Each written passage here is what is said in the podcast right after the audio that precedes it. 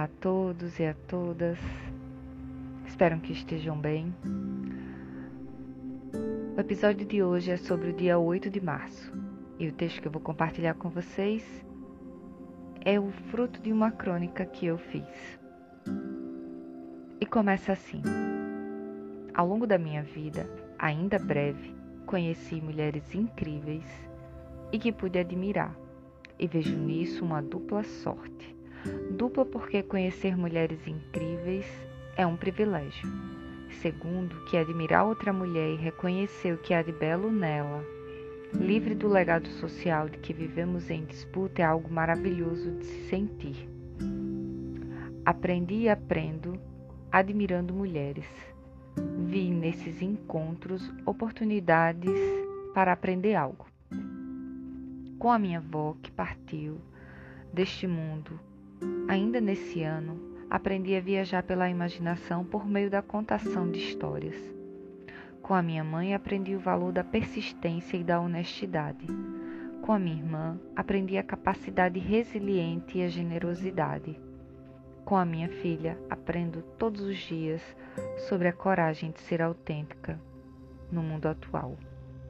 Com a minha professora de geografia do oitavo ano, aprendi a admirar mapas com uma enfermeira chamada Neves, Maria das Neves, aprendi que sorrir também é uma resposta à vida. Com Josefa, uma colega que estudou comigo no magistério, aprendi que a educação gera esperança. Quando cursei enfermagem, aprendi com Ana Paula que mudar de cidade, de vida, exige um objetivo, e o dela era cuidar do irmão. Com a minha professora de biologia, aprendi a compreender o meu corpo de uma maneira diferente. Quando grávida, aprendi com Andreia, uma mulher jovem, alegre, que pariu um bebê prematuro, que a força pode ser leve e bem-humorada. Hoje, o fruto dessa força, Aleph, já deve estar um rapaz. Aprendi com Jussara, que a amizade se manifesta de muitas formas, inclusive com gestos concretos, como pagar uma fatura para uma amiga de longa data. Admirei isso. Aprendi com Joaninha que sonhos se realizam com planejamentos. Aprendi com Dona Zefinha, uma costureira de mão cheia, que onde comem sete, comem oito, nove, dez, onze. Aprendi com voluntárias que cuidar do outro é uma via de mão dupla.